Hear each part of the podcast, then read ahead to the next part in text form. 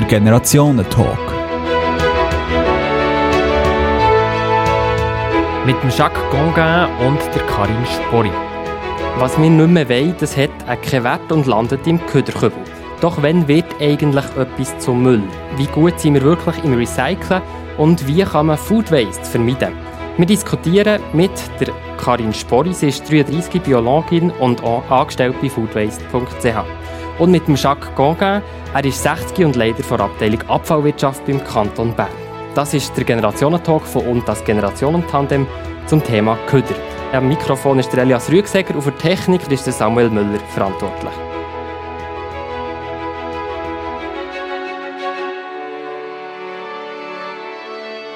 Ja, Jacques Gonga und Karin Spori, was habt ihr heute schon vorgeschossen? Ja, heute glaube ich tatsächlich nichts fortgeschossen, weil ich immer auswärts äh, gegessen habe. Dann weiss ich nicht, äh, es hat noch ein Buffet gehabt. Ich weiss nicht, was sie noch mit dem Buffet gemacht haben, das noch übrig ist. Sind noch Reste übrig geblieben? Ich bin vorher gegangen, weil ich musste daher kommen. Jacques Gonga, was habt ihr heute schon weggeschossen? Ein Apfelgröbchen. Woher ist es gekommen? Ja, öffentlich, äh, Sammlung. Ja. Wir bleiben noch ein bisschen bei dem, eben etwas wegschießen und werden vielleicht ein bisschen philosophisch. Was passiert, wenn man etwas weggeht in euren Augen? Ab wann ist etwas Köder? Wenn man es, ja, wenn man es tut, man tut sich von etwas entledigen, aus den Augen, aus dem Sinn.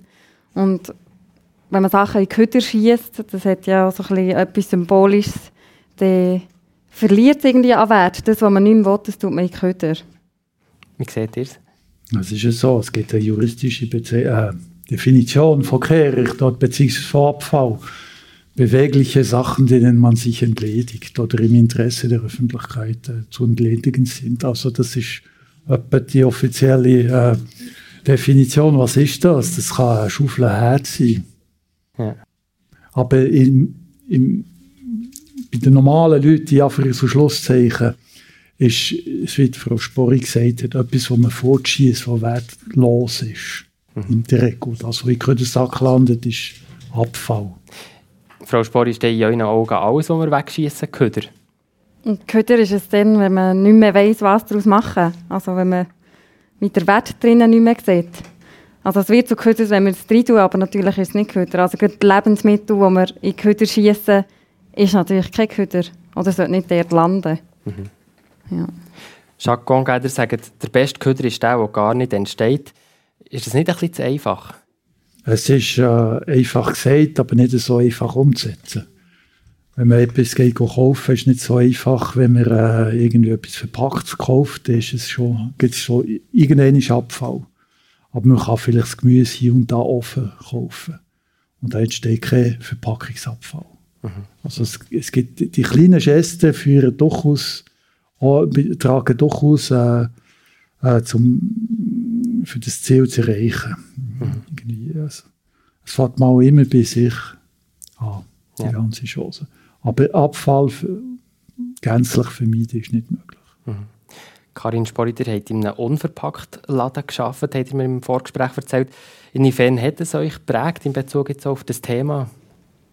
Wenn wir noch ein bisschen beim Philosophieren sind, mhm ist dort halt auch so ein bisschen die Frage, was braucht man zum glücklich sein? Weil es gibt dann Leute, die sagen, ja, im Unverpacktladen einkaufen, das ist mega umständlich, dann muss ich dann noch irgendwo einen Umweg fahren und dann muss ich meine Säckchen dabei haben und so weiter. Das stimmt, aber es tut einem auch eine neue Welt auf. Weil, äh, weil man dann eben überlegt, ja, brauche ich denn zehn Sorten Pasta daheim oder lenkt vielleicht einfach Törnchen aus dem Unverpacktladen? Und wenn ich dann eine, eine Sorte habe, vielleicht muss ich mir dann über die anderen gar keine Gedanken mehr machen und habe Zeit, mehr Zeit für anderes. Mhm. Und dass ihr euch habt angefangen die Gedanken zu machen, das jetzt mit dem unverpackt Laden zu tun? Oder habt ihr das schon aus dem Elternhaus? Oder woher ist das? Also welche Gedanken? Dass man eben äh, soll Sorge tragen zu den Lebensmitteln, dass man Food Waste vermeiden und so weiter. Das habe ich sicher auch daheim gelernt. Meine Eltern hocken noch gerade da. genau, die hören sie sicher gerne. ja. Nein, also sicher, wie man aufwächst. Ähm, äh, meine Mutter ist äh, Resteköchin par excellence, äh, um zu sehen, dass man eben Sachen noch anders ko kombinieren kann. Mhm. Das sicher. Und dann, äh, ich habe Biologie studiert, auch aus einem Nachhaltigkeitsgedanken heraus. Ähm, so bin ich sicher auch dazu gekommen. Einfach, ja, es klingt so kitschig, die Schönheit der Natur, die man mhm. ja irgendwie einfach auch nicht will, mhm. kaputt machen will. Und darum hat mich einfach, äh, die Themen mich immer interessiert. Mhm.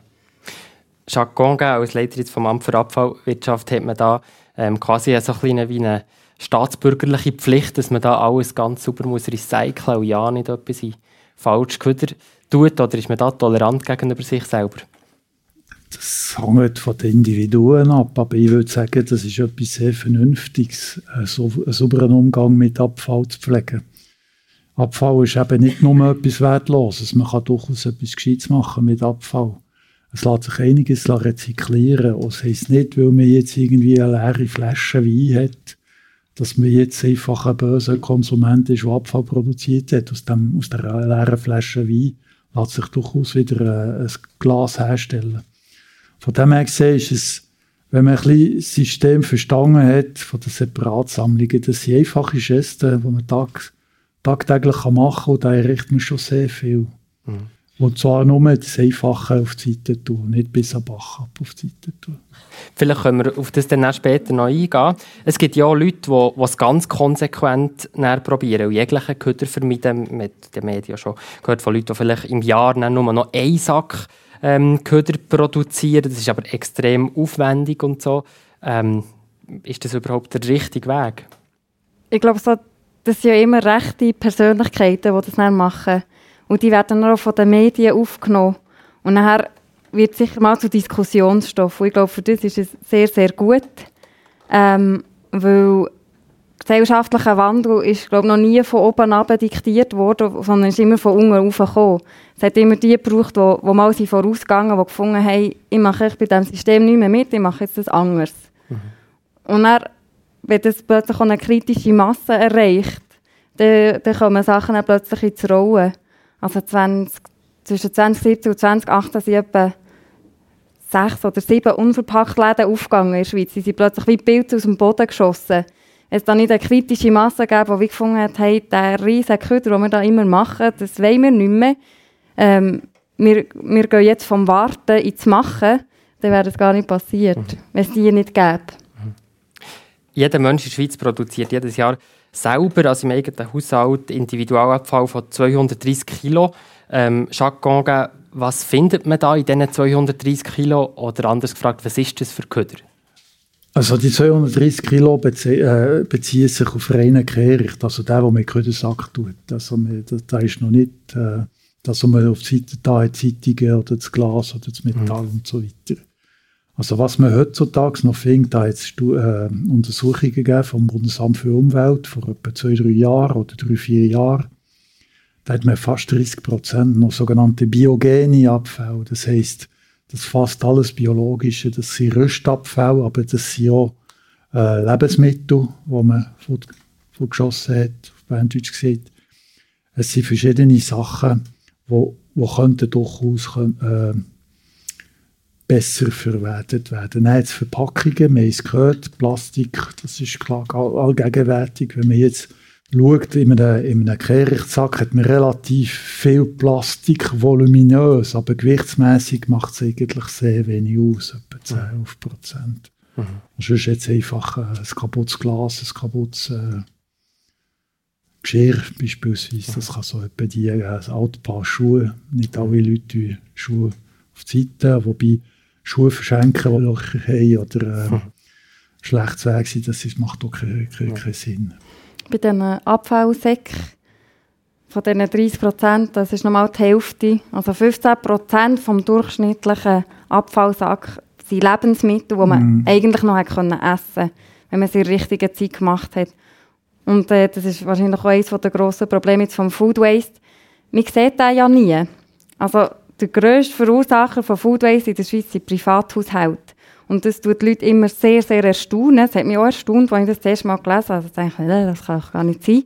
Aber man sieht ja nie, was der, was der Nachbar neu Sack tut. Das ist fast ein zu effizientes System. Man sieht, oder so, also der sonst Siedlungsabfall sieht man ja gar nie. Man hat immer das Gefühl, es ist alles so super, alles perfekt. Aber ja, wie ist das so die Gesamtmenge vom Kehricht, also vom Köder, jetzt wenn wir bei diesem Individualabfall oder wirklich im Kehricht bleiben, verändert sich das zu früher? Ist das mehr, ist das weniger? Ja, die Zusammensetzung hat sich geändert. Also, was erstaunlich ist, war der hohe Anteil an, an Lebensmitteln, die man fortschießt. Also das hat zugenommen? Das hat absolut zugenommen mhm. im Vergleich zu früheren Studien. Was man vielleicht weniger findet, ist tatsächlich Glas, normales Glas. Man findet auch relativ wenig Metall, das scheint wirklich gut zu funktionieren. Also die Leute tun gut recyceln eigentlich? Also auf die Seite tun, ja. Mhm. Das ist... Äh, ja.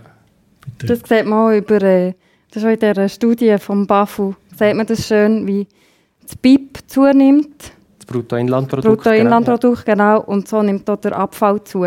Also je reicher die Leute, umso mehr konsumieren mhm. sie, umso mehr Abfall gibt. Ja. Recycling und Abfallwirtschaft ist ja ein eigener Wirtschaftszweig. Auch, eben, wir verdienen da gut Geld damit.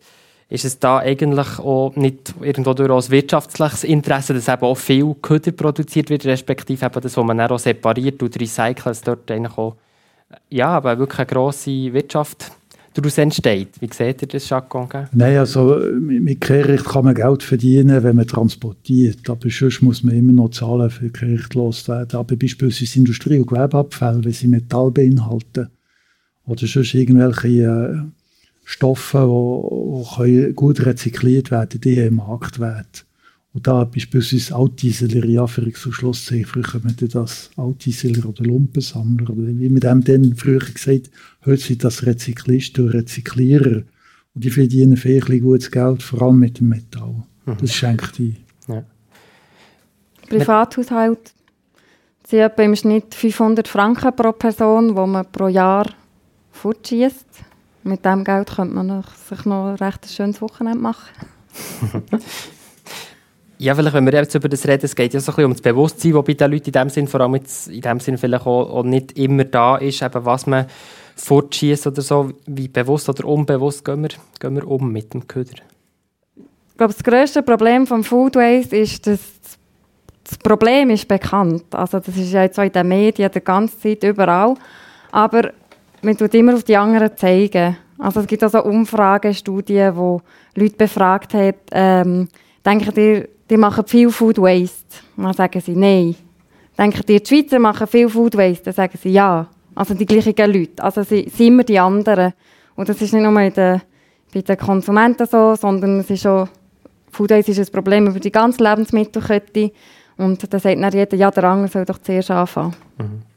Ich beobachte das manchmal bei mir selber. Ich weiß zwar nicht, ähm, ob, ob jetzt etwas in die Köder gehört oder was auch immer, und, oder ich weiss, dass es eben eigentlich nicht in die Köder gehört und dann landet es gleich dort. Wie fest muss ich mir jetzt aus moralischen Gesichtspunkten in euren Augen ja, dann auch jeweils ein schlechtes Gewissen machen? Bei was? Zwiebeln Schinti. Zwiebeln Schinti. Wäre besser im Kompost, aber äh, jetzt verglichen zu einem Stück Rindfleisch ist mhm. Zwiebeln Schinti relativ egal. Und, das, ja. ja. Und ein altes Handy? Nein, also habe ich es noch nie gemacht. Aber ja. Nein, das sollte man eigentlich nicht. Das kann man zurückbringen und das wird, da wird einiges noch rausgeholt, unter anderem Gold und so Sachen. Mhm. Viele gerade auch ältere Leute finden, dass vor allem eben Junge heute viel und auch unüberlegt wegschießen. Das ist, glaube ich, wirklich so ein, ein Generationenthema. Ähm, Stichwort Littering. Ist das effektiv vor allem das Problem der, der Jungen? Wie seht ihr das? Das ist ein Gesellschaftsproblem und das hat ein bisschen mit der Verwilderung der Sitten zu tun, ja, ganz allgemein. Verwilderung von der Sitten? Ja, genau. Oder äh, die, der Vandalismus geht in die, auch, auch so in, in die Richtung. Mhm. Äh, was im öffentlichen Grund, Grund ist, äh, das kann man machen, was man will damit. Mhm. Wird ja eh nicht belangt. Und das, mhm. das ist ein bisschen in, in die Richtung. Und wie bekämpft man Littering? vermutlich mit Psychologie und gut einreden, vielleicht im einen oder anderen Fall mit Bussen. Mhm. Aber es ist, äh, es ist ein komplexes Thema und die, die, um die Frage zu beantworten, ich weiß es nicht. Ich gehe jetzt tendenziell davon aus, dass Littering eher von jüngeren Personen mhm. betrieben wird, aber keine Regel ohne Ausnahme. Mhm. Beim Foodways ist es sicher so, ältere Generationen, die noch aufgewachsen sind mit «wir haben nicht genug zu essen daheim», die haben sicher ganz andere Sorge. Mhm. Und äh, heutzutage ist es ja so, dass nur noch 7 bis 10 Prozent vom Haushaltsbudget für äh, Lebensmittel ausgegeben wird. Also sehr ein kleiner Anteil. Darum, ja, etwas, das wenig kostet, hat wenig Wert. Und wenn das Joghurt kaputt geht, kaufen wir halt ein neues. Mhm. So. Und ähm, es gibt aber auch äh, eine Studie, die so ein bisschen äh, die Leute segmentiert, also durch Umfragen und ihr Food Waste Verhalten. Und ein grosser Sektor sind ja, also jetzt aus dieser Studie heraus, sind äh, gut verdienende Männer aus der Deutschschweiz, die in zwei Personen Haushalt leben. So. Und das sind ja auch nicht die ganz, ganz Jungen. Die schießen am. Die schießen die, die nicht am meisten, aber die sind ja recht weit okay. mhm. dabei. Ja. Spannend. ja. Jacques Gongeder ja, das hat er mir am Telefon erzählt, Verfechter von einer Kreislaufwirtschaft. Was versteht ihr darunter? Also Kreislaufwirtschaft ist einfach äh, äh, ein Produkt, das hergestellt wird aus Rohstoffen. Das hat eine Lebensdauer. Das Produkt ist irgendwann kaputt oder man will ein neues Produkt. Aus diesem Produkt nimmt er wieder zum Teil Rohstoffe raus und bringt die Rohstoffe wieder in den Kreislauf. Ich habe vorhin von einer Weinflasche etwas gesagt. Das ist die typische Kreislaufwirtschaft, die seit Jahrzehnten schon existiert. Irgendwann hat man Sand genommen, hat daraus Flasche, äh, Glas gemacht, macht eine Glasflasche. Aus dieser leeren Glasflasche, wo mal eine Wein drin war oder sonst irgendetwas, wird wieder eine Glasscheibe. Und Glasscheiben sind Rohstoffe für für die Industrie. Das mal am Glas. Aber die, die Hauptkreislaufwirtschaft findet bei den Bauabfällen statt. Bauabfälle sind, die fallen in sehr grossen Mengen an. Und da kann man einiges wieder zurückgewinnen, quasi aus Beton. Macht man Steinli, Betongranulat, wie das heißt. Aus dem Betongranulat macht man wieder neue Beton. So schließt man Kreislauf. Der ja äh, so wie ich es verstanden habe, davon geredet, dass man das noch ausbauen kann, die Kreislaufwirtschaft, dass man vielleicht dann noch weitere Zweige kann hinzufügen kann. In welchem Bereich denn zum Beispiel? Also eben, ich habe vorhin jetzt die, die Bauabfälle erwähnt. Es gibt auch beim Aushub, also wenn ihr ein Loch äh, grübelt macht für, eine, für eine Baute, dann kommt manchmal nicht unbedingt sauberes Material zum Vorschein. Gerade auf ehemaligen Industrie- und Gewerbeareal, Industrieareal ist Verunreinigungsmaterial herum. Das ist vielleicht käsig. Das ist also Stein, den man kann brauchen als Rohstoff, aber ist dreckig. Also tut man den waschen, die sogenannte Bodenwäscheanlage. Und dann kann man tatsächlich Käse und Sand zurückgewinnen, der sauber ist, der wieder ein Kreislauf ist. Mhm. Das ist wie, äh, eine Erweiterung von, von, der, von der Kreislaufwirtschaft.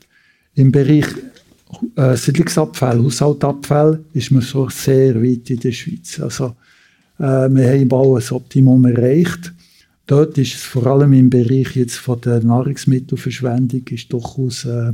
Vermeidung angesehen und nicht irgendwie äh, äh, Stoffkreislauf. Mhm. Auf der anderen Seite, ich tue noch mit dem fertig machen, Bäckereien haben jetzt auch angefangen, ihre, ihr Brot, das am Abend nicht verkauft haben, einfach weiter zu verschenken oder so zu brauchen. Also nicht mhm. wegwerfen, sondern in einen, auch in einen Kreislauf geben. Ihr habt jetzt wieder die Lebensmittelverschwendung mhm. angesprochen. Ich würde jetzt vorschlagen, dass wir noch ein bisschen bei dem bleiben. Karin Spori, eben 2,8 Millionen Tonnen frische Lebensmittel in der Schweiz.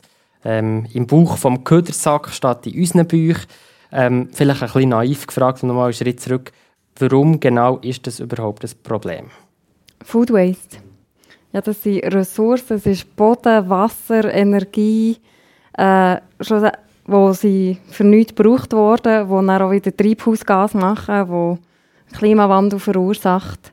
Äh, es gibt nach wie vor eine Milliarde Menschen, die zu wenig zu essen haben und wir schmeißen es weg. Es ist also ein ethisches Problem. Ähm, und eben 80 Prozent zum Beispiel vom frischen Wasser wird für die Nahrungsmittelproduktion gebraucht. Das heisst, also wenn wir Wasser sparen wollen, dann müssen wir Sorge haben zu den Lebensmitteln. Dort können wir am meisten Wasser sparen. Und halt auch eben der Druck auf, auf auf Ressourcen in Ländern, die die Ressourcen nicht haben. Also, wenn ihr mal äh, in, in Spanien, also in Almeria, die Treibhäuser anschaut, wo, damit wir den ganzen Winter durch Tomaten, Zucchetti, Auberginen und so weiter haben, die kommen dann alle von Südspanien, wo kein Wasser hat und mhm. dann das Grundwasser anzapfen äh, und so weiter. Es gibt unterdessen diverse Projekte, die Food Waste bekämpfen oder die auf das aufmerksam machen.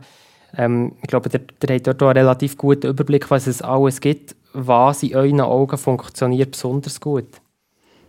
Also ein sehr schönes Beispiel ist auch das, was der Herr Gong gesagt hat, die S-Bar. Äh, also Bachwaren frisch von gestern. Das gibt es jetzt schon in acht Städten. Äh, jetzt geht dann noch Lausanne auf, wo eben ähm, das Team tut Bachwaren nach Ladenschluss abholen und es dann am nächsten Tag zu einem vergünstigten Preis verkaufen. Mhm. Und der Bäcker bekommt aber dann gleich auch wieder einen Anteil von dem Verkauf, also vom, vom Umsatz. Ähm, ja, eben, das ist jetzt in neun, in neun Städten schon rum.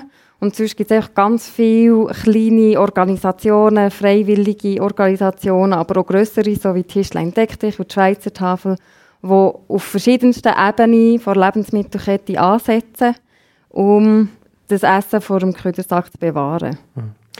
Die Projekte, es gibt sehr viele, sehr diverse, ganz unterschiedliche äh, Farben und Formen. Ist es so ein kleiner Hype auch? Also ich glaube, es ist einfach an der Zeit. Mhm. Wie man das so einen Hype nennen mir, mir gefällt auch mega fest, wie, wie jetzt so die ganze Klimajugend demonstriert und einfach findet, jetzt ist im Fall mal fertig. Darum, ich, ich hoffe mal nicht, dass es bei einem Hype bleibt. Mhm. Wir können uns auch überlegen, dass jetzt vor allem private äh, Initiativen aus der Zivilgesellschaft alles ein Tropfen auf den Heiß stehen, oder nicht? Irgendwo muss man anfangen. Es sind zum Teil kleine Sachen, aber eben, sobald, vielleicht nochmal um anknüpfen bei dieser Hype-Frage, wenn eben so die Industrie oder der Handel merkt, wow, da ist ein Hype um, dann steigen sie dann häufig auch ein. Äh, darum, ja, es, es, ist immer noch am Anfang und es ist eigentlich erschreckend, wie wenig das momentan noch passiert oder wie, viel, wie wenig schlussendlich auch gespendet wird insgesamt von diesen Lebensmitteln. Aber ja, mhm. Man muss anfangen. Jacques Conga, in euren Augen, was bewirken solche Projekte?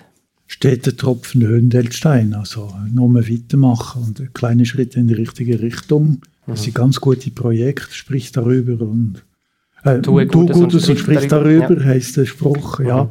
das, äh, es, es ist kein Hype. Mhm. Und je mehr man über das diskutiert, je mehr werden immer mehr Leute sensibilisiert. Und muss ich das wirklich, weil es in Aktion ist, ein Doppelpack von irgendetwas kaufen? Oder brauche brauch ich es eigentlich? Nein, ich brauche es eigentlich nicht. Und dann wird es zu alt im Frigo und irgendwann entdeckt man das, so mhm. Schreck. Ist in drei Monate abgelaufen, also muss ich es wegwerfen. Mhm. Das sind auch so kleine Gedanken, es kommt gut. Mhm. Aber es braucht vor und es ist äh, bemerkenswert, dass äh, aus, der, aus der Gesellschaft, aus der dass solche Organisationen entstehen. Es sind verschiedene Aktionen. Und, äh, der Kanton beispielsweise kann helfen, die Aktionen bekannt zu machen. Das ist das Einzige, was er machen kann. Und das macht jetzt zum Beispiel der Kanton Wir versuchen, wir versuchen. Mhm. Ja. Vielleicht darf ich ja. noch schnell auf die abgelaufenen mhm. Produkte eingehen. Ja. Du jetzt einfach die Chance nutzen, wenn ich schon hier bin. Mindestens haltbar ist kein Ablaufdatum. Mhm. Einfach, falls ihr hier rausgeht, das solltet ihr mitnehmen. das hat wirklich nur mit Qualität zu tun. Mhm. Wir haben jetzt viel über die Zivilgesellschaft und vielleicht die Verantwortung der Einzelnen geredet. Wie, welche Verantwortung tragen die in euren Augen Grossverteiler? Ähm, ja, die geben natürlich sehr viel an die vorgelagerten Stufen vor. Ich sage immer, ein Bauer würde all seine Rüebli verkaufen, ob die jetzt krumm, dick, dünn, gross oder klein sind. Mhm. Aber das heisst dann, wir können die nicht verkaufen, weil die Konsumenten kaufen die nicht. Das ist eben das mit aufeinander zeigen. Und darum will man dann nichts ändern, weil es funktioniert ja. Und dort, ja, dort muss, dort muss noch viel passieren. Aber es ist natürlich schon so, ich meine, als Konsument, wenn ich im Laden stehe, dann nehme ich auch den schönen Apfel, nicht den mit mhm. dem braunen Fleck.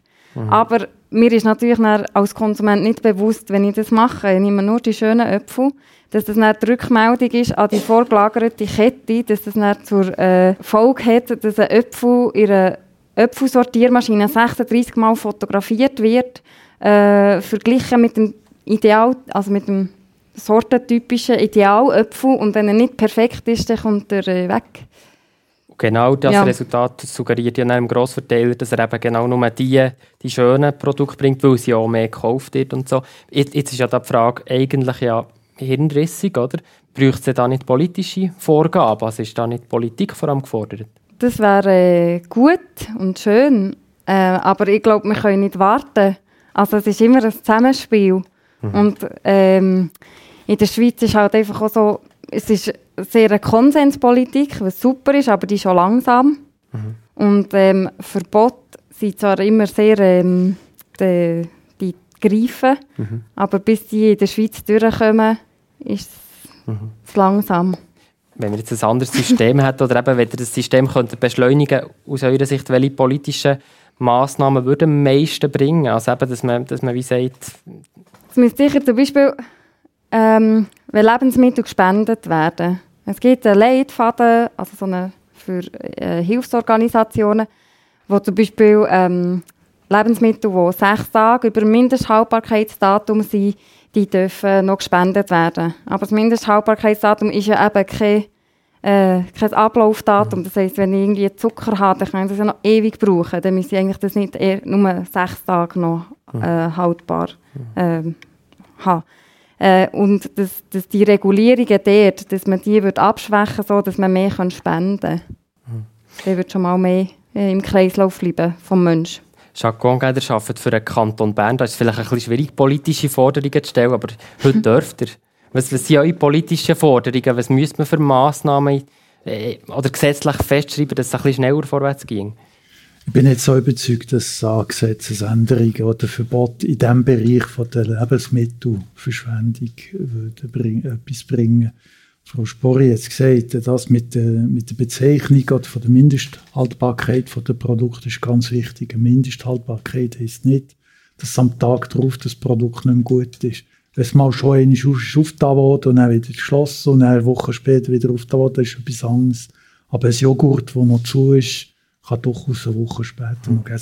Da lässt sich sicher etwas machen. Aber generell mit Verbot seid ihr ein bisschen zurückhaltend. Warum? Es kommt einfach darauf an, was für verbieten. Aber im, im, im Lebensmittelbereich sehe ich nicht unbedingt das Verbot. Ich weiß nicht, was Aber das könnte ja sein, dass man zum Beispiel den Grossverteiler vorschreibt, eben, wenn sie mit ihren ähm, Abnehmen, also äh, Produzentinnen und Produzenten zusammenarbeiten, dass sie auch verpflichtet sind, nicht nur die, die, die, die wunderbarsten Sachen zu nehmen, sondern eigentlich wie möglichst vieles. Warum nicht so etwas? Also dann müsstet ihr in dem Fall einem, einem, einem Menschen, einem Konsument, Konsumentin verbieten, dass, dass er nicht nur die geraden Rüebli nimmt und nicht die krummen Rüebli nimmt. Also das, das geht nicht. Hm. Oder die, die, ich glaube, Coop hat mal probiert, mit so krummen Rüebli vergünstigt irgendein Geschäft zu machen. Das ist nicht um nicht speziell gut gelaufen wo der Mensch kauft mit den Augen. Mhm. Ich glaube, das ist auch so ein bisschen das Problem. Wir haben einen, äh, riesigen Markt, also Konkurrenz. Und dann, ja, sind einfach alle immer zu wenig mutig. Wir müssen einfach mal einen anfangen mit etwas. Aber wir haben Angst, ja, wenn wir es nicht anbieten, dann gehen sie nicht zur Konkurrenz, mhm. dann haben wir mhm. die, die Kunden verloren. Mhm. Wir gehen jetzt noch einen Schritt weiter, so ein bisschen Richtung Plastik. wir haben mal ohne Plastik können, also Leute, die über 75 Sie haben eine Zeit erlebt, wo es, noch ohne Kunststoff ist gegangen. Ist dann alles besser gewesen? Wer will? Möchtet ihr wieder zurück in die, in die Zeit, Jack? Nein, besser ist es nicht. Es war einfach anders. Gewesen. Man hat auch viel haushälterischer gelebt. Mhm. Vorher wir so gehabt, die ältere Generation, also die, die, die Generation von meinen Eltern, äh, die, hat, äh, die hat sparsam gelebt, die hat das gegessen, was sie einkauft hat. Nicht, absolut nicht weggeworfen. Jetzt Kunststoff hat auch Vorteile. Kunststoff ist leicht. Kunststoff ist äh, eigentlich eine Verpackung, die aus äh, gerade im Bereich von der, Nahr von der frischen Nahrungsmittel durchaus äh, sinnvoll ist, was die Haltbarkeit äh, verlängert. Äh, man muss nicht Kunststoff generell verbönen, solange man einfach noch Treibstoff braucht, für die Autos zu bewegen, wird es Kunststoff geben. Das ist ein Erdöl-Nebenprodukt. Man fördert ja nicht Erdöl für Kunststoff zu erzeugen, sondern primär mal für, für Treibstoff zu gewinnen. Und dann, aus diesen Produkten kann man dann auch Kunststoff erzeugen. Mhm. Ein grosses Problem beim Thema Plastik ist sicher eben die, Verpackung der Lebensmittel. Das ist etwas, wo, wo, wo viele Leute glauben, auch, auch nervt, teilweise, dass es eben so extrem verpackt ist zum Teil. Ähm, spürt ihr das so, Karin Spori? Ja, ähm, also wenn man im Food Waste-Bereich arbeitet, dann arbeitet man ja im ähm, Nahrungsbereich und da ist man auch, ähm, hat man ja noch mehr Themen auf dem Tisch als nur Food Waste. Und dann, ähm, also ist ja häufig die Bio-Sachen sind eingepackt und da tun sich ja sehr viele Leute auch darüber nerven und ich verstehe das auch völlig, dann macht man irgendwie, wo man ein Gemüsegurry machen und dann hat man so einen Berg Plastik daheim. Es ist einfach, ja, für die, die sensibilisiert sind, dort verstehe ich, weil ich plane, ich plane die Gurken ein, ich kaufe sie äh, und du sie auch gerade essen. Dann brauche ich die nicht verpackt, so dass sie jetzt noch zwei Wochen lang wird, wird halten. Aber sind nicht alle so sensibilisiert und planen so gut. Darum, wenn jetzt jemand eine Gurke kauft, die in Plastik eingepackt ist, und die halten ihm dafür nach zwei Wochen und dann isst er sie auch, anstatt dass er eine offene kauft, die er dann fortschießt. Dann ist die Verpackung dort ihre Dienst da. Also da ist die Ökobilanz also mit ja, Plastik besser als... Ja. ja. Weil, also das, Schle das Schlechteste ist immer das Produkt wegschießen. Mhm. Aber gibt es nicht auch noch die oder Möglichkeit, dass man generell oder so Grossverteiler weniger neue Plastik würde verpacken? Also überlegen wir irgendwelche Güte, irgendwie das einzelne Güte ist schon mal in der Verpackung und dann kommt nochmal irgendwie etwas, was da drinnen liegt und dann noch etwas drumherum und dann noch Karton drumherum. Schon ein bisschen verrückt. Also, ab, also meiner Meinung nach absolut. Es ist ein Verpackungswahn und irgendwie ja, man hat immer das Gefühl, äh, die Ressourcen sind unendlich. Aber ich, ich, hoffe jetzt mal, dass das eben mit dem ganzen Bewusstsein, das ja jetzt viel mehr aufkommt, und kritische Bürgerinnen und Bürger, die sich da auch dagegen auflehnen, dass, dass da auch etwas gemacht wird. Technologisch gesehen gibt es auch Alternativen zum Plastik, Jacques Gonga?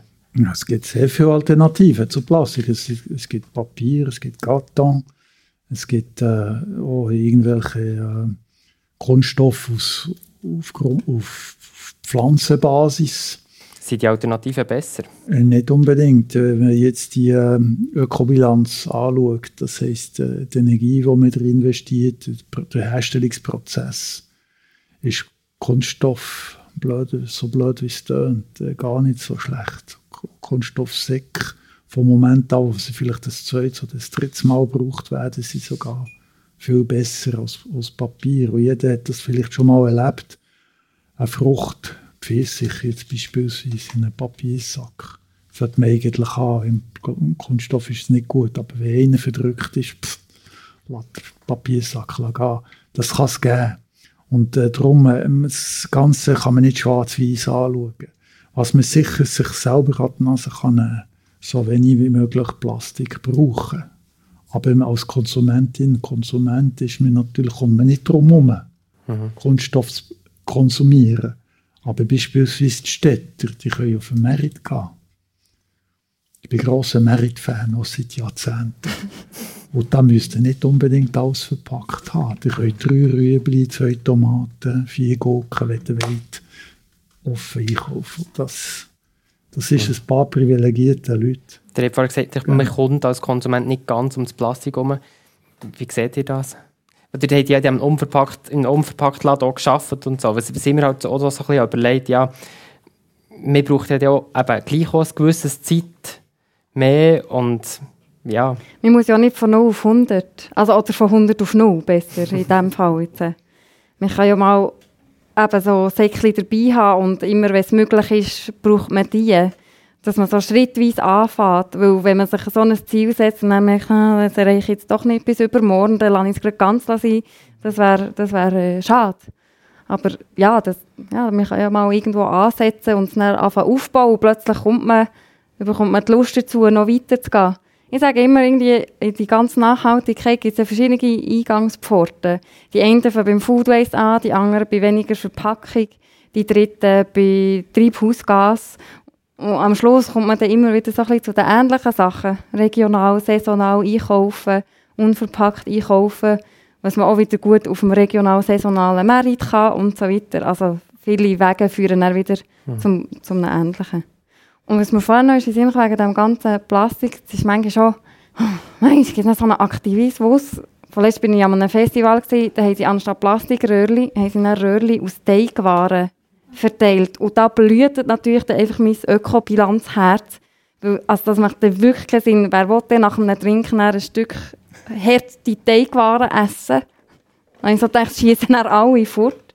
Also der muss wirklich so ein bisschen auch mhm. guten Menschenverstand einsetzen und vielleicht anstatt nicht von den Plastikröhrchen wegkommen, sondern den Leuten anbieten, wenn der Rest habt, könnt ihr äh, den Rest in einem Tupperware, in einer wiederverwendbaren Recircle-Box ja. äh, mitnehmen. Eins, also wenn wir noch beim Plastik sind, eins Thema ist natürlich der Plastik, der im eigenen Haushalt anfällt, mit den Lebensmitteln und alles. Es gibt ja das große Thema von Mikroplastik, also in der Kosmetika und so. Ein unterschätztes Thema, Jacques. Ja, aber im Moment hat man noch keine Alternative, beziehungsweise das behauptet die Industrie. Also das ist etwas, was sehr heimtückisch ist, Mikroplastik. Plastik ist sehr, sehr vielfältig. Und das Mikroplastik ist in der Zahnpasta rein, ist in der Sonnencreme rein, ist in x Kosmetikas drin. Das wird natürlich von den kleinsten Lebewesen wird das aufgenommen. Und die, das geht dann rauf bis zum letzten grossen Fisch, wo das ist. Das ist das eine. Das andere ist nicht das, das Plastik, das im Meer landet. Das ist sogenanntes Makroplastik, eben irgendwelche Flaschen, Tüten, was auch immer, was sich zersetzt am Licht. Das gibt dann kleinere Bitzen und das ist das, was man dann zum Teil in den Walen findet, im, im, äh, im Bauch oder sonst in den grösseren Fischen. Es hat beides. Aber Mikroplastik, also das, was in den Produkten ist, ich nehme an, dass da Forschung betrieben wird in diesen Firmen, die die Produkte zügen, weil das langsam auch ein Thema ist, wo die Bevölkerung äh, sich dafür interessiert. Ob es dir gelingt, sofort oder in den nächsten Jahren das zu substituieren, ist eine andere Frage. Ist das eigentlich etwas, was man auch in den, in den Gewässern sieht? Das sind ja, ja. Vorstand vom Amt für Gewässerschutz und ja. Abfallwirtschaft. Ja, genau. Eigentlich ist es ja die Schnittmenge ja. von euren beiden Was Themen. man kann sagen, äh, die Kläranlagen, die nehmen 80 Prozent von dem Mikroplastik raus mit dem Klärschlamm. Also ein, ein, guter Teil von dem, was mit dem, mindestens mit dem normalen häuslichen Abwasser abgeht, wird, wird dort zurückgefangen. Aber wenn man jetzt äh, Sonnenöl hat, dann geht man nicht irgendwie, produziert man nicht Abwasser. Man geht in die Aare, man geht ins Schwimmbad und dort landet es irgendwann in die Umwelt. Und das ist nicht gut. Und kann man das messen in, in den Gewässern, jetzt vom Kanton Bern zum Beispiel? Nein, wir messen es nicht. Das ist, äh, die Forschungsanstalt äh, EAWAG, die tut das messen. Es ist mhm. relativ eine aufwendige Mess Messung. Mhm. Und im Moment können wir noch nicht beweisen, dass das, das ist nicht toxisch in dem Sinn. Das ist nicht wie irgendein äh, Gift, sondern das ist ein heimtückisches äh, Produkt oder äh, heimtückischen Abfall. Mhm. So. Und wie, wie lange das geht. Man misst es überall. He? Kunststoff misst man überall. Aber wenn es in die Nahrungskette geht, also ja. die kleinen Fische essen die, oder die grossen Fische essen die kleinen Fische, wir essen am Schluss. Man findet es ähm, im hohen Norden, in Kanada, ja. fast im ewigen Eis, mhm. findet man Kunststoff. Ja. Wenn wir zurückgehen zu den politischen Massnahmen, ähm, auch wenn Verbote nicht so beliebt sind, ich habe gleich das Gefühl, das menschliche Hirn wird erst dann kreativ, wenn es etwas nicht mehr darf. Mhm. Also wenn man es wie schrittweise verbietet, erst dann wird dann auch wirklich Geld ja. so fest in die Forschung steckt, dass man dann auf eine Alternative kommt. Mhm. Wenn man immer noch den einfachen Weg kann gehen und auf freiwillige Massnahmen hofft. Mhm. Jetzt beim Mikroplastik zum Beispiel, wenn man ja. Kosmetikahersteller sagt, im Jahr 2030 ist, ist fertig mit Mikroplastik. Die Frage ist, Fra die Frage ist ob man das wirklich kann substituieren kann. Ich, weiss das zu wenig. Ich weiss nur, beim Zahnpasta ursprünglich hat man Chesualgen gebraucht, für das Abrasiven von der Zahnpasta zu brauchen. Dann hat man gesehen, dass sich Chesualgen, die kratzen immer. Das ist nicht gut. Und seit dass wir jetzt Kunststoff haben, Kunststoff ist leicht weicher als Semai. Und Semai geht nicht kaputt. Das ist jetzt ein Beispiel, wieso man Kunststoff in der Zahnpasta eingesetzt hat, statt Diatomee. Das sind völlig, das sind Risualgen. Das sind völlig natürliche Dinge. Ein Thema ist ja noch bei den, bei den Kleidern, die man hat. Also wenn man es ja. erwischt, ähm, dass dort auch teilweise ähm, dort auch noch Plastik vorhanden ist, wo er eigentlich ins, ins Abwasser geht. Wäre dort nicht auch eine Möglichkeit, dass man irgendwelche Filter davon einbauen und so gibt es da Forschung? In das vorhin erwähnt mit der Kläranlage. Das ist jetzt typischerweise, wenn man Kleider wäscht, dann gibt das Abwasser, das in die Kläranlage geht und da holt man 80 Prozent raus. Äh, natürliche Produkte, Wolle, Bauwolle und so, ist, äh, ist an und für sich kein Problem. Das ist nicht Kunststoff, aber häufig sind unsere Kleider halt haben Elastan drin oder weiss der Teufel, wie die Dinger heißen oder sie sogar aus, aus PET oder Poly, also die mhm. Faserpelz und so. Das ist in der Regel Kunststoff. Und das kann man im Moment, ja, man, theoretisch kann man substituieren, aber in der Regel hat man immer wieder solche Kleider und da geht tatsächlich etwas los. Mhm. Zum Schluss verlieren wir noch jeglichen Realismus und sie irgendetwas Utopisches wünschen. Wenn ihr beide einen Wunsch frei hättet, welches Umdenken in diesem ganzen Themengebiet, wo wir jetzt heute drinnen waren, Köder, Food Waste, ähm, welches Umdenken sollte in der Gesellschaft in euren Augen stattfinden? Karin Spori, hätte ihr anfangen Oh, ich muss noch schnell überlegen. dann, dann schauen wir, ob der Jacques Gonga hey, etwas weiss. Ich muss auch überlegen. Ja, gut. wir können ja auch noch heute im Moment warten.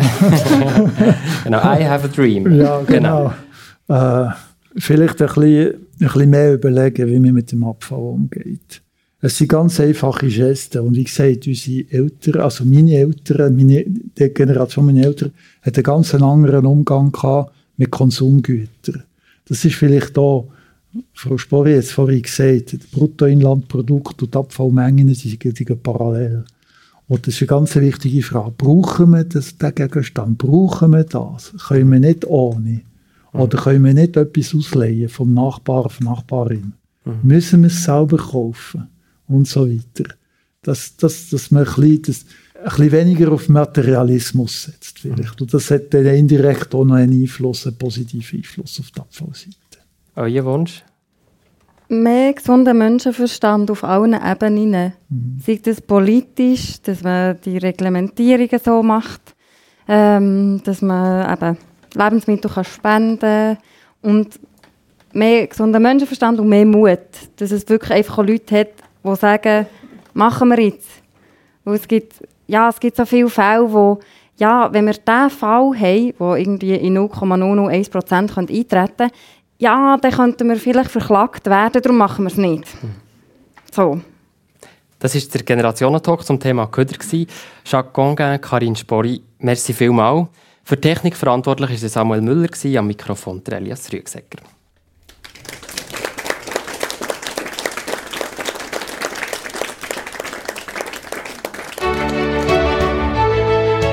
Der Generationentalk. Mit dem Jacques Gonguin und der Karin Spori. Dort unten in der Tiefe dort steht ein Müllirad. Der nächste Generationentalk findet in Dittligmülli in Forstlängenbühl statt. Ihr Mülli mit einem ganz besonderen Thema. Wir diskutieren über eines der bekanntesten Schweizer Volkslieder, über das Guckisberg-Lied. Der 75-jährige Johannes Josi ist prägt durch das Lied. Er hat in Guckisberg der Kirchenchor dirigiert. Und die 49-jährige Karin Blaser hat für ihre Abschlussarbeit an der Hochschule, äh, an der Universität der Künste in Berlin das Lied in einem Video interpretiert. Generationentalk zum Guckisberg-Lied in der Dittligmülli am 27. August im 7. am Abend. Der Eintritt ist auch dann wieder frei. Alle Generationen-Talks kann man übrigens so nachhören, überall dort, wo es Podcasts gibt oder unter www.generationentandem.ch.